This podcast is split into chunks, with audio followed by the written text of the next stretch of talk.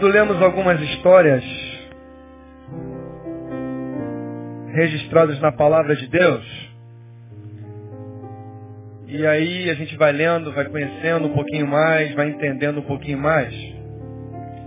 E aí, particularmente, cada um de nós tem os nossos nossos personagens preferidos, né? Aqueles que a gente admira um pouco mais. São muitos heróis, né? Muitos heróis. Os heróis da fé. Um chama mais a atenção por uma forma, outro de outra forma. Um a gente se identifica um pouquinho mais, outro se identifica um pouquinho menos. Mas a história de cada um vai somando, vai somando, vai somando e vai nos abençoando. Creio que é por isso elas estão registradas para que a gente leia, estude, medite e possa aprender e crescer com a experiência dos nossos irmãos. Né? A gente pode aprender, como diz os comentários aí da nossa galera, pode aprender caindo ou pode aprender com a queda dos outros, né? Você não precisa cair. De repente você pode aprender vendo o outro caindo e não caindo igual a ele, né? Então a gente aprende também ouvindo as histórias dos outros, vendo a vida dos outros. São tantos os personagens que nos inspiram. Jó é um deles, né? Que o pastor Lindoval acabou de, de citar. E é impressionante porque todos nós conhecemos essas histórias finalizadas, né? Nós conhecemos e começamos a ler e em dois, três capítulos vimos a vida inteira de um ser humano. A vida inteira de um homem, às vezes. Aí nós olhamos e temos, eu tenho essa impressão, a gente às vezes é, menospreza um pouco toda essa história. E eu meditando essa semana sobre isso, diante de algumas declarações que a gente vai ouvindo, de algumas pessoas, algumas experiências, como a nossa vida vai se adaptando aos nossos dias e vamos sofrendo deformações, como diz o nosso pastor ao longo da história. Então é muito bom ver algumas histórias e ver como alguns homens de Deus viveram e nos ensinam com seu testemunho. Quando a gente olha para a vida de Jó e a gente lê rapidamente, imagina assim, como nós lemos em duas horas, a sensação é que foram duas horas de sofrimento. Mas não foram duas horas, foram muitos dias de sofrimento muitos meses de sofrimento, muitos anos de sofrimento. A gente não tem noção disso. E algumas vezes a gente olha para as histórias desses homens e, e a gente mesmo quando está lendo, fala, pô, mas que cara, cara burro, que cara, né? Não, não aprende, Deus acabou de fazer, agora ele está duvidando, como é que pode? E a gente não medita e não lembra da nossa história. Porque todos nós temos as nossas histórias, todos nós aqui. A gente nem medita na nossa própria história, quanto mais na história do outro. Se a gente meditasse um pouquinho na nossa história, só na nossa história a gente ia ver quantas coisas Deus já fez. Não, né? Quantas coisas. Desde a nossa infância. Desde lá, o que aconteceu? Quantas histórias, quantos amigos, quantos colegas ficaram pelo caminho, por exemplo? Quantos amigos que brincaram conosco, jogaram bola conosco, já não estão mais aqui. Já morreram. Alguns estão presos. Outros casaram como nós. Na mesma época, eu tenho muitos amigos que a igreja é assim, né? Quando casa, casa uma galera, né? Dez casamentos no mesmo ano. Mas quantos casamentos ficaram pelo caminho? Tantas histórias.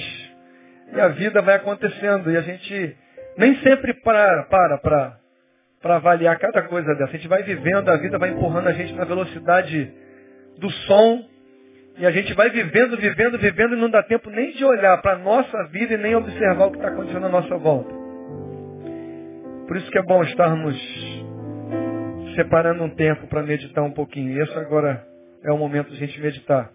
E aí, diante de algumas declarações que eu tenho ouvido, através do meu, do meu filho até, relatos dele, eu lembrei da vida de José, que é um dos personagens mais fascinantes da Bíblia. E eu queria meditar um pouquinho sobre a vida dele. O que, que a vida dele tem a ver com a nossa vida? Gênesis capítulo 37. História de uma pessoa, de um homem, como eu e você. História de uma pessoa que, como eu e você, tinha muitos sonhos. E ele era o homem conhecido pelos seus sonhos, né? Todos nós temos sonhos. Alguns a gente se esquece, outros a gente tenta matar, outros a gente continua sonhando. Cada um na sua. No capítulo 37, começa a história desse cara. O texto começa dizendo aí, ó, habitou Jacó na terra das peregrinações de seu pai e na terra de Canaã. É engraçado que já começa logo de cara, né? Esta é a história de Jacó. Olha só que interessante. Essa é a história de Jacó. Tendo José 17 anos, começa falando, essa é a história de Jacó. Só a primeira pequena frase. Aí logo depois começa, tendo José 17 anos, apacentava os rebanhos com seus irmãos, sendo ainda jovem. Acompanhava os filhos de Bilo, os filhos de Zilpa, as mulheres de seu pai, e trazia mais notícias deles para seu pai. Essa primeira fase já me. Essa é a história de Jacó, que é o pai de José. E depois começa a contar a história de José. Logo de cara, eu, Deus me incomodou com isso. Que coisa interessante. Por que, que a história de Jacó e José entra em cena e depois só fala dele? Porque nossos filhos refletem também a nossa história. Nossos filhos precisam refletir a nossa história. A história do meu filho é a extensão da minha história também. A minha história é a extensão da história do meu pai. Não há desconexão, é uma coisa só, ela vai dando continuidade. A nossa vida conta um pouco da história do meu pai, e a história do meu filho conta um pouco da minha história também. A filha do meu neto vai contar a história do meu filho, e assim sucessivamente. Não é interessante isso? fala da história de Jacó, mas depois começa a contar a história de José, que é a história muito interessante que a gente vai meditar hoje. E a história de José começa, eu não vou ler o texto todo, porque são muitos textos, mas eu queria pontuar um pouquinho, a gente cantou aqui, a gente representou algumas semanas atrás, muita gente não, não esteve, perdeu, o balé com a Renata e a sua, suas turmas de balé, as turmas de balé do, do, do projeto social com as meninas da comunidade, Street Dance. E elas contaram também a história de José, dançando, com um negócio assim, fascinante. Choro, choro geral. Depois a Nádia e a Celeste tiveram que enxugar o chão, limpar tudo aí, porque foi uma choradeira só, né? as mães, os tios, os avós, os parentes, os irmãos, os colegas. Foi emocionante. Histórias que estão sendo construídas de meninas que nunca imaginavam subir num palco e dançar balé. Há um ano atrás, você falasse com uma menina daquela que ela iria dançar balé aqui em Betânia, no, nesse palco, tudo iluminado, tudo aquele aquele espetáculo maravilhoso, elas imaginariam isso? Eu nunca podia imaginar. Elas podiam imaginar, no mínimo, que elas iam lançar funk lá, comunidade, aquela batida muito legal na comunidade, e elas dançando lá.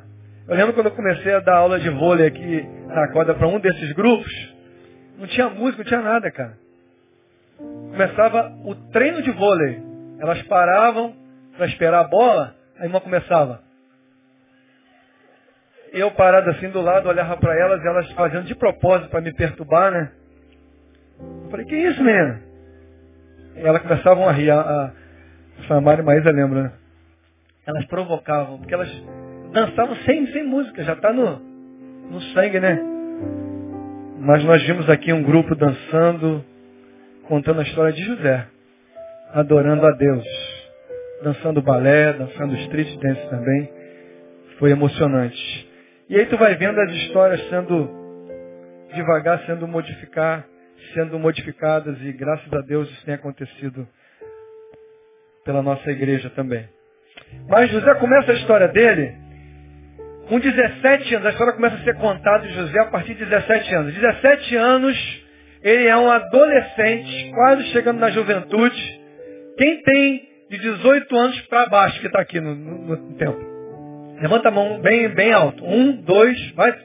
Três, quatro, cinco, seis, sete, oito, nove, dez, onze, doze lá atrás, treze, 14, 15, 16, 17, 18, 19, 20, 21, 22, 23, 24, 25, 26, 27.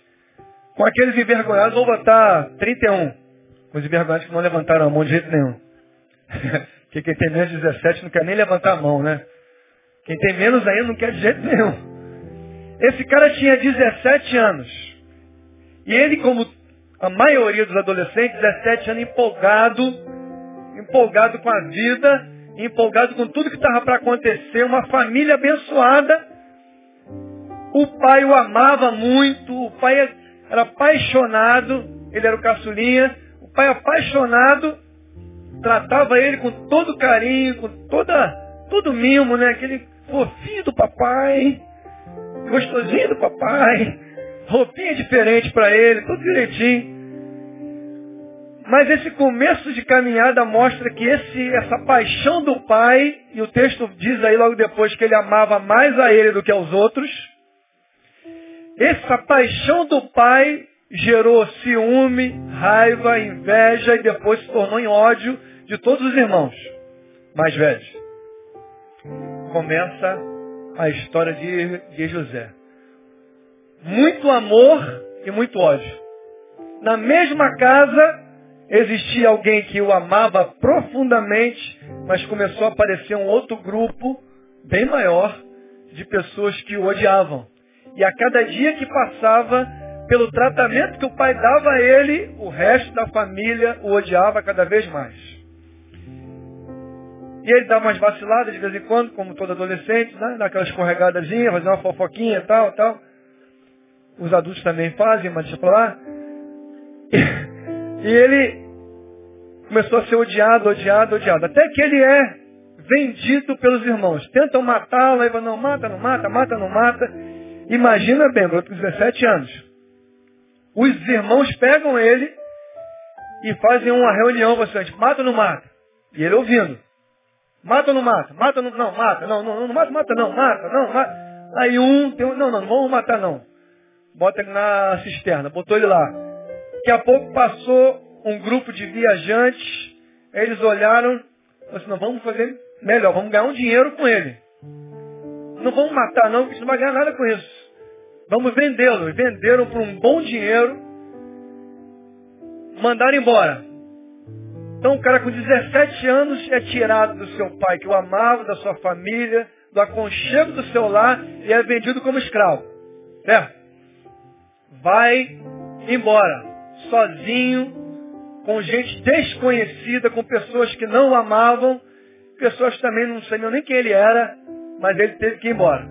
Chegou lá, foi vendido como escravo. Então chegou lá, foi negociado. Aquela negociação que a gente vê em filme, né? Fica lá em, lá em pé, aí nego ora, dá, levanta o dente, se tem muita cara, se não, se não tem, olha para o corpo, vê se não está alguma enfermidade. Não, o cara era sarado, 17 anos, puro suco, correndo muito.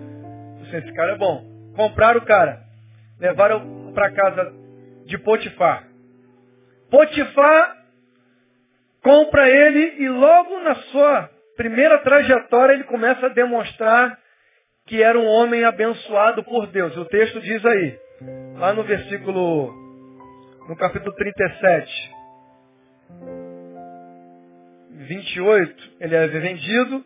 E no 39, ele começa já a história dele na casa de Potifar. Outra fase da, da vida. Ele chega na casa de Potifar e logo que ele chega, ele começa a trabalhar, depois de ter sido comprado.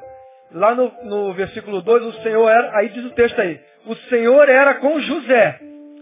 E era homem próspero. Isso que diz o texto aí, versículo 2.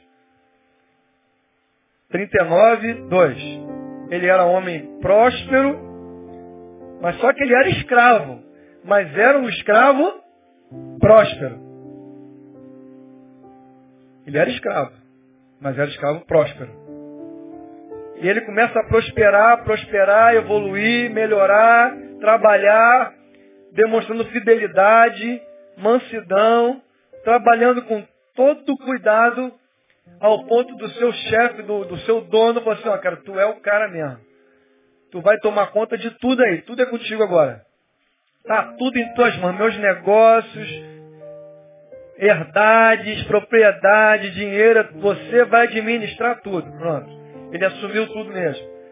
E ele começa bombando.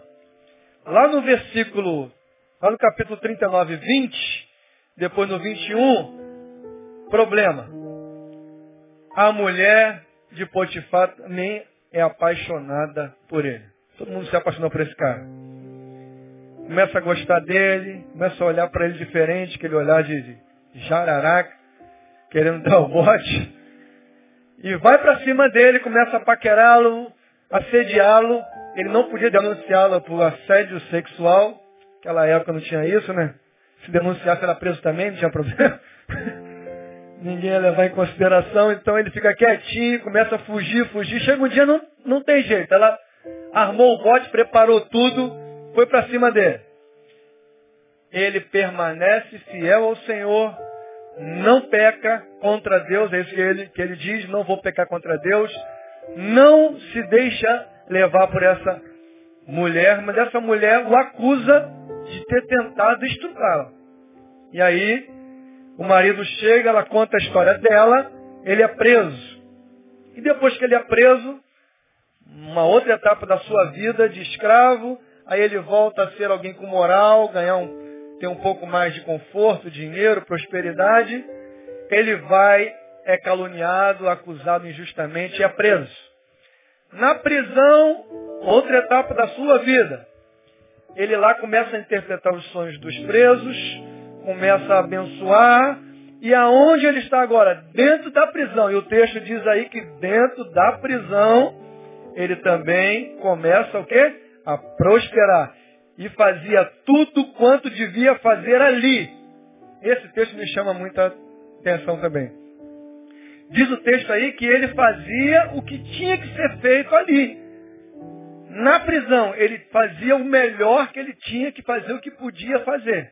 E porque ele fazia o melhor que ele podia fazer naquele lugar, diz o texto que Deus também era com ele na prisão e ele também era próspero dentro da prisão novamente.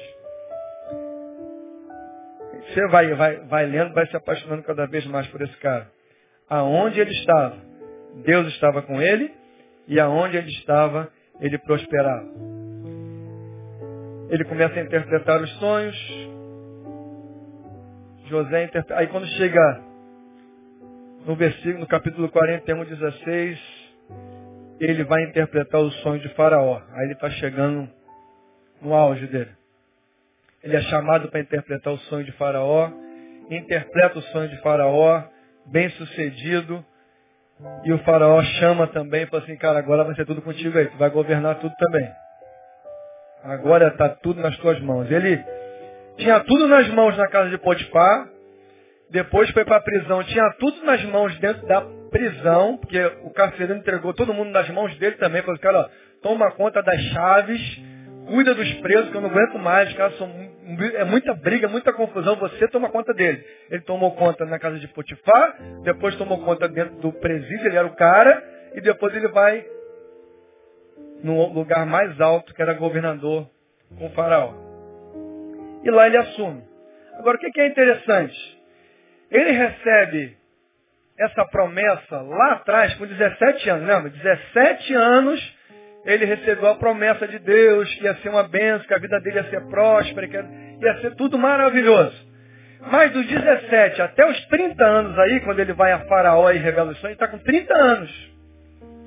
Então de 17 a 30 anos aconteceram várias coisas. Foram várias fases na vida desse cara. Fase boa, fase ruim. Fase boa, fase ruim. Isso foi acontecendo de 17 a 30 anos. E até a realização realmente do sonho que ele teve com 17, ele já estava com 39 anos, quase 40 anos. Porque tem os sete anos de fome, que é o sonho que ele interpreta de faraó. Depois de 30, aí já estava com 37 anos. Depois dois anos de fartura, de não, sete anos de fartura, e depois dois anos de escassez. Quando está todo mundo com fome, todo mundo começa a ir ao Egito comprar com ele. Quando chega nessa época, quer dizer, 37, 39, quase 40 anos, quem aparece lá diante dele para comprar comida para não morrer de fome? Quem lembra? Hã? Os irmãos dele. O que, que, que acontece? Todo mundo se ajoelha diante dele e implora por misericórdia, por alimento, porque senão a família toda ia morrer de fome, todo o seu povo, toda a sua região ia morrer de fome. 39 anos, irmãos. 17 a 39 anos. Passando por situações difíceis, situações complicadas, tendo glória, tendo derrota, tendo vitória, tendo derrota, tudo foi acontecendo. Com 39 anos, o sonho que Deus deu se concretizou. História maravilhosa. Mas quando nós olhamos hoje e lemos essa história em questão de minutos, a gente tem, também tem uma tendência muito grande.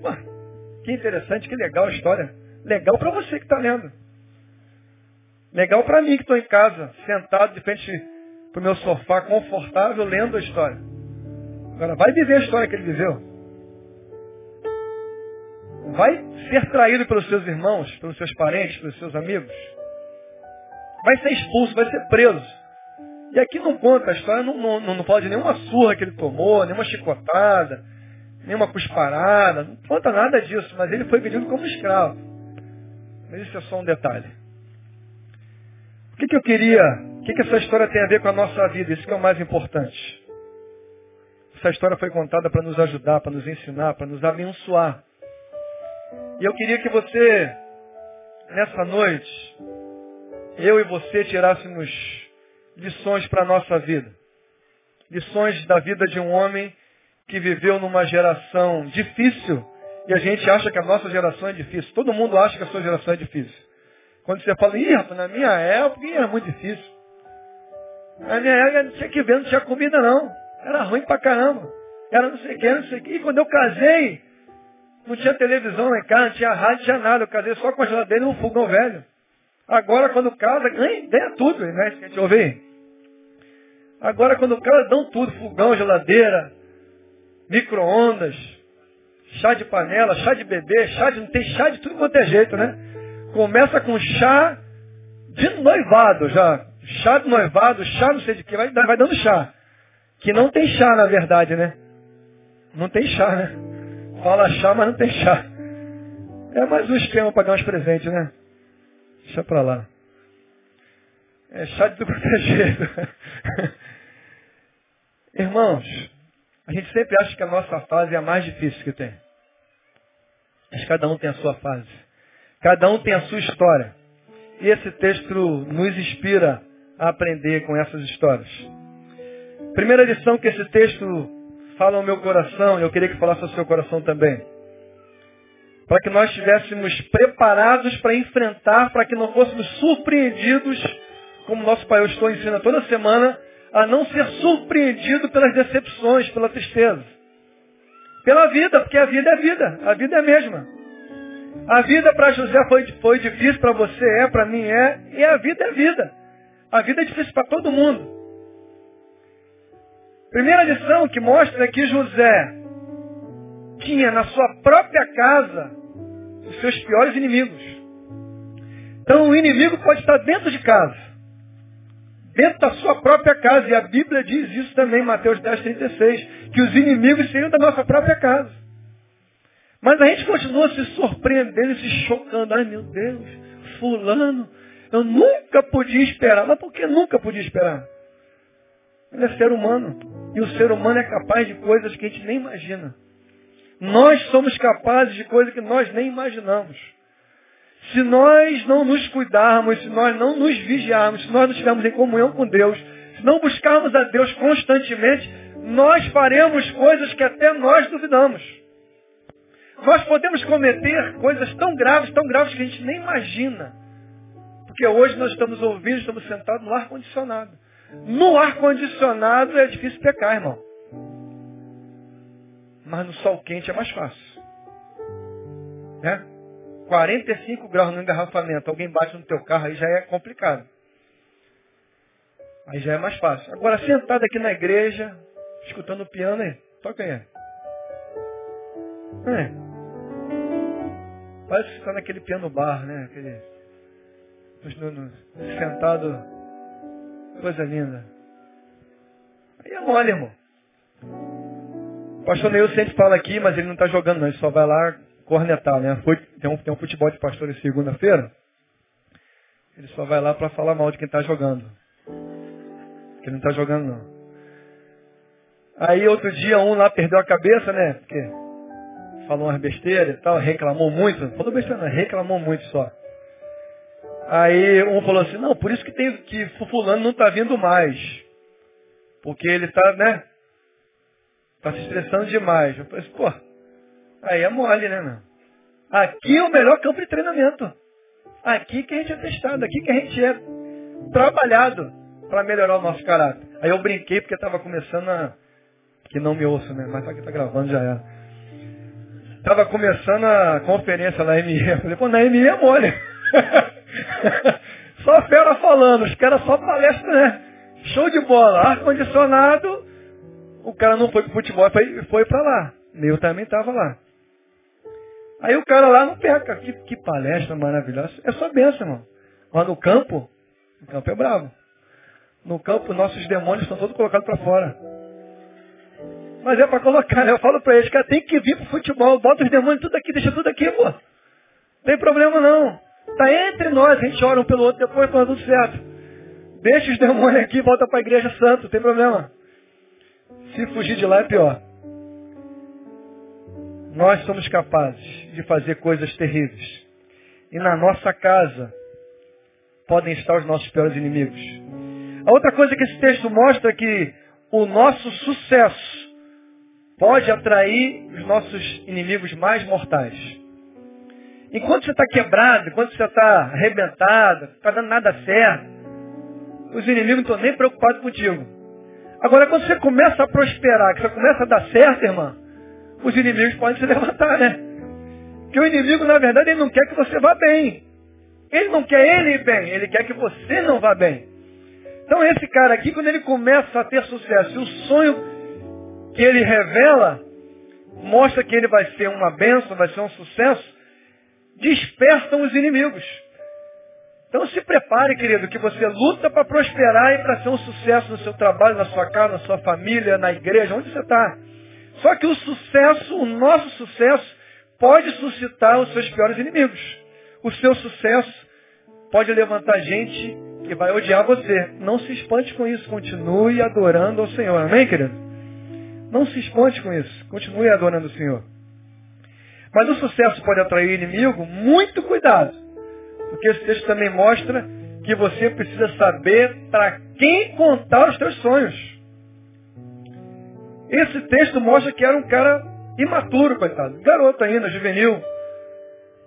Ele tem o sonho que os irmãos iam se curvar diante dele, que ele ia ser o fera, que ele ia estar em cima, que ele ia comandar tudo. E ele vai e conta justamente para os irmãos que já o odiavam. Cuidado para não contar os teus sonhos, contar as tuas bênçãos, contar aquilo que você está querendo fazer na presença de Deus para quem odeia você. Porque ele pode ser aquele que vai lutar para você não conquistar aquilo que você deseja conquistar. Cuidado com quem você abre a sua boca. Você pode estar falando demais. Fecha a boquinha, querido.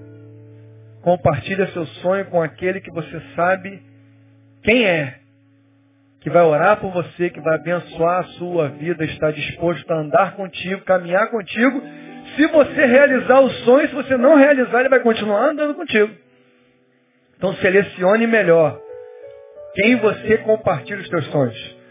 Senão, quando você abre a boca para compartilhar um sonho que você acha maravilhoso nesse momento, essa pessoa pode começar a batalhar contra a realização desse mesmo sonho. Esse texto mostra isso. A outra coisa que esse texto mostra é que as aflições não respeitam faixa etária. Esse cara tinha só 17 anos. A perseguição não esperou ele fazer 18. Agora é de maior, as pessoas vão chegar. Perseguição, problema, inimigo, não está preocupado com a faixa etária que você tem. A idade que você tiver, isso pode acontecer comigo e com você. Aonde você anda, aonde você vai no seu trabalho, na faculdade, em casa, na rua, aonde você for. Não interessa quantos anos você tem. Você pode já estar bem coroinha, ou pode estar bem novinho ainda. Pode ter 17, 16, não, não interessa a idade. As aflições podem chegar a você independente da sua faixa etária. Mesmo, outra coisa, mesmo na presença de Deus, fazendo a vontade de Deus, você pode passar altos e baixos. O pastor Lindoval acabou de falar sobre Jó. A mesma teologia que levantaram diante de, de, de Jó continua se levantando nos dias de hoje. Se, um tempo atrás eu estava num local e o cara começou a comentar, não, fulano é uma benção. Fulano é próspero. Fulano não sei o que. Eu perguntei por quê. Não, porque ele está bem, porque isso. Porque... Não, isso não significa nada, irmão. A gente ainda tem uma teologia deturpada de que quem é abençoado, quem está sendo abençoado, quem é próspero é quem? Quem está bem empregado, ganhando muito bem, sem problema nenhum, sem perseguição nenhuma, morando bem, com um bom carro. Uma bo... A gente só consegue olhar para os bens materiais. Esse texto mostra que José era próspero em todo instante. Em todas as fases da vida, ele nunca deixou de ser próspero. Ele morava na casa do pai, tinha muita grana, família abastada, ele era abençoado e próspero. Foi vendido como escravo, continuou sendo abençoado e próspero. Foi vendido de novo para Potifar. Chegou lá, ficou com um moral. Lá ele era abençoado e próspero. Foi preso injustamente, acusado injustamente, perseguido, deu tudo errado. Na prisão ele continuou sendo abençoado e próspero. Saiu da prisão, foi para a casa de, do, do, do, faraó, continuou sendo abençoado. Ele era abençoado e próspero e ponto final. Aonde ele estava, aonde estivesse, qualquer situação, morando numa mansão, morando num barraco, ele era abençoado. Ser abençoado não está relacionado com o que nós temos, o que nós conquistamos, está com quem nós somos. Você é abençoado e ponto final. Agora você pode ser um abençoado com um pouco mais de dinheiro, com um pouco menos de dinheiro. Você pode ser um abençoado com muita saúde ou sem saúde. A bênção de Deus não está relacionada a nada disso. José era abençoado porque ele continuava sendo quem ele era. Ele era um homem de Deus aonde ele estivesse, em toda e qualquer situação. Aí eu lembro de Paulo. Eu já aprendi a passar por isso tudo, pela fome, pela fartura, ter muito dinheiro, pouco dinheiro. Eu posso todas as coisas naquele que me fortalece. Esse é um cara próspero. O cara que está disposto a passar por qualquer coisa e continuar igualzinho diante de Deus. Esse texto deixa bem claro isso. Que mesmo na presença de Deus, fazendo a vontade de Deus, sendo fiel a Deus, você pode estar um dia na cadeia, outro dia no palácio, outro dia na casa do pai, cheio de regalia, depois vendido como escravo. Esses altos e baixos, todos eles você pode permanecer na presença de Deus. Porque é possível, esse texto me prova, que é possível permanecer íntegro diante de toda e qualquer situação. Existe também uma teologia, uma cultura, isso não é nem teologia, né? Isso é uma cultura entre nós, de que quando a gente vê alguém, fala assim, pô, mas também, né? Passou muito sufoco. Também, né? Sofreu muito. Também o pai abandonou. Também, né, coitado? Também, né, coitado? Por isso que ele é assim, tadinho. Não, Esse texto mostra para mim, para você, que independente de qualquer coisa, é possível você permanecer com integridade. Ser um homem ou uma mulher de Deus abençoado. Amém, querido? Cutuca o irmão e fala assim, irmão, você pode permanecer fiel ao Senhor. Você pode permanecer fiel. Porque aquele que perseverar até o fim será abençoado, será coroado. E por que de toda essa situação? Eu fico impressionado com a história de José, irmãos. Porque esse cara foi criado com a sua família até 17 anos só. Pensa bem. Ele teve 17 anos na casa do seu pai da sua mãe com seus irmãos. E nesses 17 anos ele foi educado espiritualmente. Lá ele desenvolveu a sua fé, porque de 17 anos em diante ele nunca mais esteve na casa do pai dele. Nunca mais o pai dele leu a Bíblia com ele. Nunca mais o pai orou com ele. Nunca mais o pai ligou para ele e falou assim, filho, olha o que tu vai fazer, hein? Não quebra não, hein? Olha o nosso nome, hein? Não, não vai desonrar Deus não, hein? Nunca mais o filho dele saiu à noite, ele ligou e falou assim, ó oh, filho, olha onde, onde que você está? Está fazendo a coisa certa? Está tá obedecendo o papai e mamãe? Toma cuidado, hein, filho? Eu falei, não, mãe, está tudo certo. Ele desliga o telefone e chapa. José não, querido. Ele viveu na casa do pai até 17 anos só. Mas o caráter dele foi tão fortalecido no Senhor. A comunhão dele foi tão impressionante nesses 17 anos que ele nunca mais teve contato com o pai e com os irmãos. Foi para casa de uma outra pessoa, de uma outra fé. Foi desfrutar de situações difíceis, situações fáceis. Dinheiro, poder, prisão, perseguição. E ele continuou adorando a Deus em todo instante. Isso que me impressiona. Hoje você, eu e você temos acesso à palavra, acesso à igreja, acesso aos pastores, aos irmãos, aos amigos que são cristãos fiéis ao Senhor, que estão do nosso lado nos dando força, nos ajudando a caminhar na presença de Deus. Aí quando você vai conversar com alguém, fala, pô, pastor, está muito difícil caminhar com o Senhor. Por que está muito difícil, irmão? Nós temos tudo à nossa disposição para caminhar na presença de Deus. Esse cara não tinha nada. Mas como é que esse cara continua fazendo a vontade de Deus, andando na presença de Deus, sem pecar? Se ele não tinha mais ninguém pegando no pé dele. Não tinha ninguém para exortar ele, não tinha nenhum pastor pregando para ele. Ele não ia aos cultos domingo.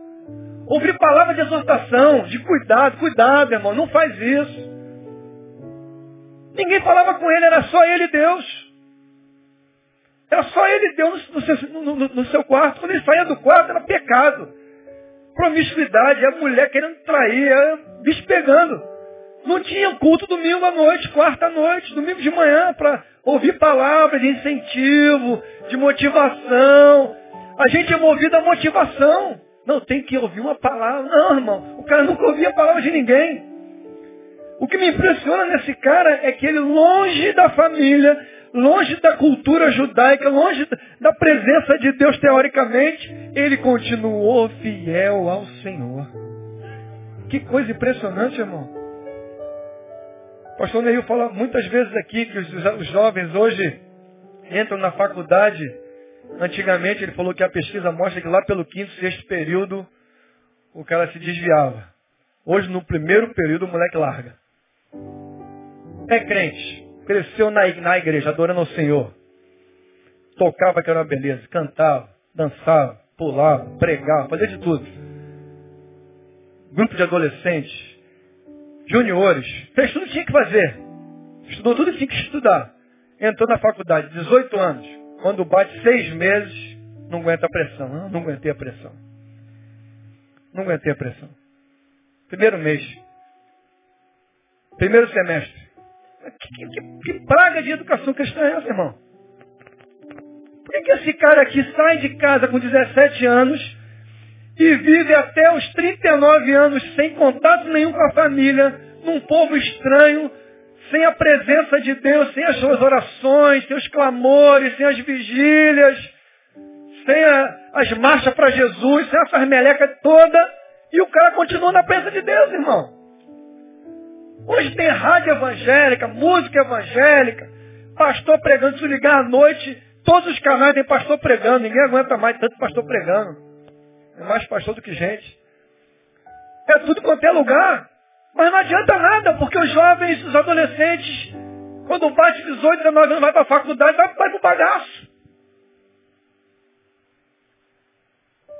Eu converso com meus filhos e eles me contam cada coisa que é absurdo.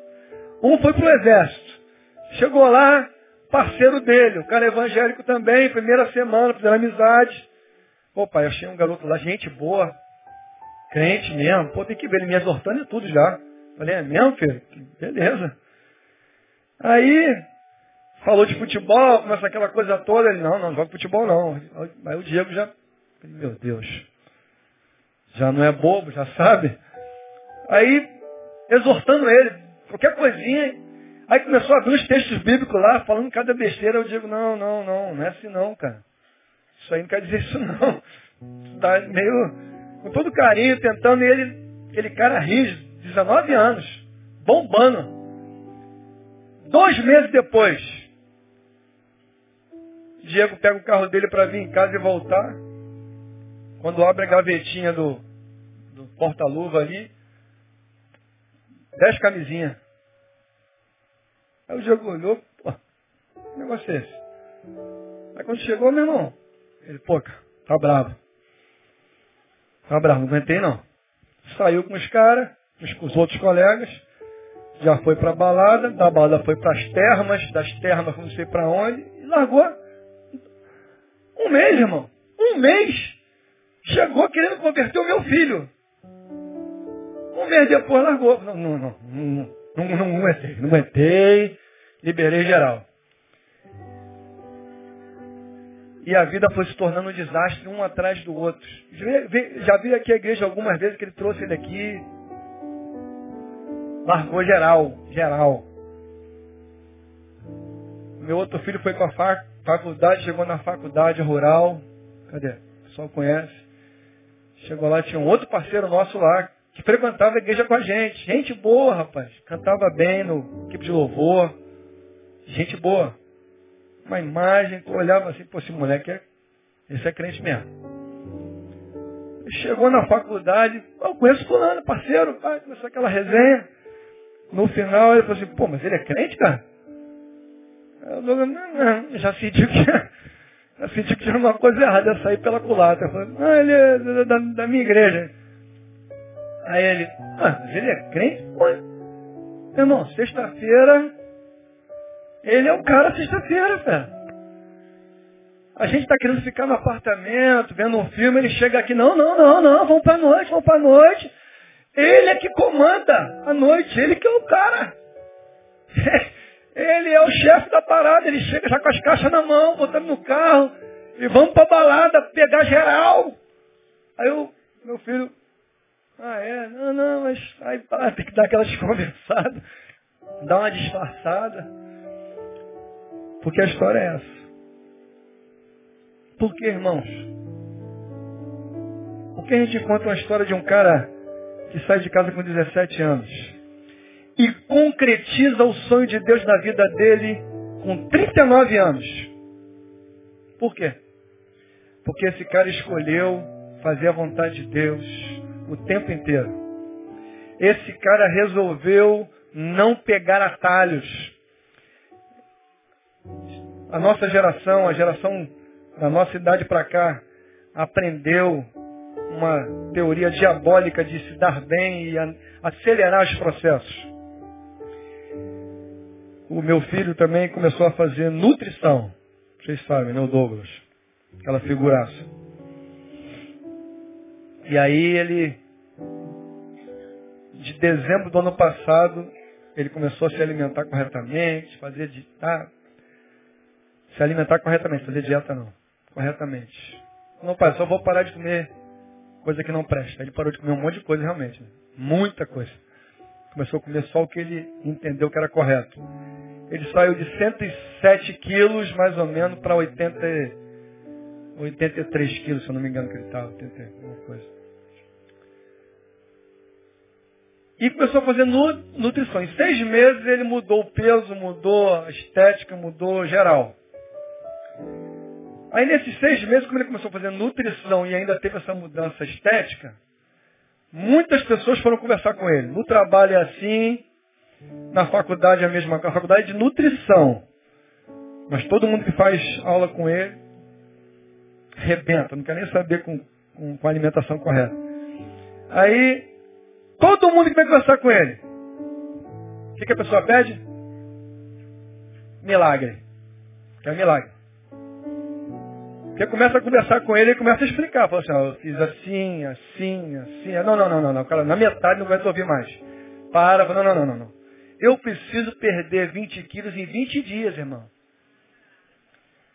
O que, que, que, que, que, que, que eu faço? Ela pergunta para ele. Ele, pô, não posso fazer nada. Primeiro que eu nem sou formado em nutrição ainda para dar orientação.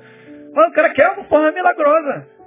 E nós começamos a conversar sobre esse assunto e vi que a nossa geração, irmãos, não quer passar pelas etapas da vida, a gente quer pular. A gente quer alcançar os sonhos de Deus para a nossa vida, amém? Todo mundo quer. Você quer alcançar os sonhos de Deus para a sua vida? Quer ou não? Fala amém, quem quer? Mas todo mundo pipocando, né? Já, já, já, já tá, tá recuando, né? Quem quer alcançar os sonhos de Deus para a sua vida? Levanta a mão assim, bem alto. Todo mundo. Está disposto a passar por todas as etapas? Está disposto, irmão? A maioria de nós pode ficar pelo caminho não alcançar os sonhos de Deus para a tua vida. Por quê? Porque a gente quer que mais etapas. E essas etapas, seja para um corpo legal, seja para um bom casamento, seja para um bom emprego, uma boa formação, para qualquer área da vida, se pular etapas, se tentar se dar bem, se usar, usar o jeitinho brasileiro, se der volta em alguém, se fizer alguma coisa, você não vai alcançar os sonhos de Deus. Não adianta orar, irmão. Não adianta orar, não adianta fazer vigília. Nosso pastor fala sempre, não adianta. Faz tudo errado, depois fica 12 horas adorando de joelho. Não adianta nada, só vai doer o joelho. Não vai mudar nada. Nós é que temos que mudar. Quando ele quis, não, eu vou mudar, eu brinco, brinco com ele porque ele sempre foi gordinho. Sempre foi, nasceu gordinho. E o outro filho era magrinho. E eu vi as comparações entre eles, né? Nós víamos nós encarnávamos um no outro. Lógico, em casa é o centro nacional da encarnação. A minha esposa não aguenta, coitada. Assim, vocês nasceram para isso, né? Nós três, o tempo todo zoando um ao outro, o tempo todo. Gordinho, magrinho, fraquinho, feinho, o tempo todo. É a encarnação o dia, dia inteiro. E eu vi a comparação entre os dois. Um magrinho e um gordinho, quem sofria? Gordinho. Soltava um pum, quem é o culpado? Gordinho, sempre é o gordinho. Mesmo se não for, é ou não é? E a gente brincava com a culpa sempre é do gordinho. Encarnamos a vida toda. Mas eu fazia questão, eu também como pai, de falar assim, filho, não esquenta não. A tua genética é um, a genética da ele é outra, cara. Cada um sou cada um. O importante é você estar tá bem e ele estar tá bem também. Então ele tentava se cuidar para mesmo um pouquinho acima do peso, conseguir correr, jogar bola, jogar basquete, jogar vôlei, tudo que ele gosta. Então ele se esforçava para manter um peso mínimo adequado para as atividades que ele queria fazer. E para ele não ficar muito frustrado, o que, que eu fazia? Não esquenta não, se compara não, rapaz. Teu irmão é teu irmão, você é você. Aí outro dia ele botou no Facebook, eu mudei a minha genética. Todo orgulhoso. Ele falou, eu provei para mim mesmo que tudo que eu ouvi a vida toda, não, foi tua genética, foi assim mesmo. Tu vai emagrecer um pouquinho, mas abdômen, marcar não dá para você não. Eu, eu achava isso também. Eu sou professor de educação física, eu olhava assim, pô, não dá para você, não vai dar. Mas não falava para ele não. não falava para ele, né, cara? Para não desestimular, né? Mas eu incentivava, dava treinamento para ele, a gente jogava bola junto, corria junto, ele emagrecia um pouquinho, caía de 106 para 100, aí já começava a correr bem. Ele falou, pô, pai, tô me sentindo melhor. Eu falei, beleza, filho, vamos lá. Caía para 99, 98, mês que vem, 102, 105, 106. Aí eu pegava de novo 100, 99, 98, 97. Aí ficava uma, duas, três semanas e começava 98, 99. até o dia que ele decidiu. Não, pai, agora eu vou levar a sério. Mudou a alimentação, mudou o treinamento, correu atrás e alcançou o seu objetivo. Alcançou o seu sonho pessoal. Só porque mudou. Mudou de comportamento, mudou de vida. É possível para qualquer um de nós, irmão. Você pode mudar a tua história. Você pode. Você. Deus vai estar ao teu lado. Você pode mudar a tua história. Agora, você tem que querer. Você não pode fazer parte dessa geração que quer dar um jeito. Aí quando eu lembro de dar um jeito, eu lembro lá atrás. Queria dar um filho. Ah, mas eu sou estéreo. Então vou fazer o seguinte, pega a minha serva e deita com meu marido para dar um filho a ele. Deus estava no controle de todas as coisas, mas aí alguém quer dar um jeito. Quer ajudar Deus. Deus precisa de ajuda para esse pessoal. Ele quer dar um jeitinho para a coisa acontecer. Deu um problema terrível. Quem nasceu desse relacionamento? Quem? Esse povo que passa aqui e leva José comprado como escravo, qual o nome deles? Ismaelitas. Tem alguma coisa a ver, você acha? Ismaelitas. Descendentes de Ismael. Sinistro, né? Irmãos, você pode ser um vencedor. Você pode ser próspero em todas as situações se você aprender a não pular as etapas da tua vida. Vença todas elas na presença de Deus. Está doendo agora? Deixa doer, mas deixa doer na presença de Deus. Está vencendo? Começa a vencer, mas continua na presença de Deus. Está tá duro? Continua na presença de Deus. Começa a ganhar dinheiro, continua na presença, não tem problema nenhum. É só permanecer na presença de Deus, fazendo a vontade de Deus. Para que os sonhos sejam realizados. É preciso haver esforço, sacrifício e obediência. Se isso fizer parte do seu dia a dia, do seu calendário, você vai realizar os sonhos de Deus na sua vida. Amém, queridos? Nós vamos adorar o Senhor, encerrando. E eu queria que você adorasse ao Senhor com essa certeza. Eu posso mudar a minha história. Eu posso transformar a minha realidade. Com a bênção de Deus sobre a minha vida, com a mão de Deus sobre a minha vida, eu posso ser próspero em toda e qualquer situação. Eu queria que nessa noite você cantasse, adorasse ao Senhor porque você pertence ao Senhor. E quem pertence ao Senhor é mais que vencedor. Amém, querido? Você pode vencer em todas as áreas da tua vida. Mesmo durante um tempo passando o maior sufoco, como José. Mas a história da vida dele mostra que se você não ratear no meio do caminho, se você não vacilar, se você continuar na presença de Deus, na hora da abundância e na hora da escassez, na hora da perseguição e na hora da exaltação, você vai alcançar os sonhos de Deus para a sua vida. Amém? Vamos ficar de pé e vamos adorar o Senhor? E saia como vencedor nessa noite. Em nome de Jesus.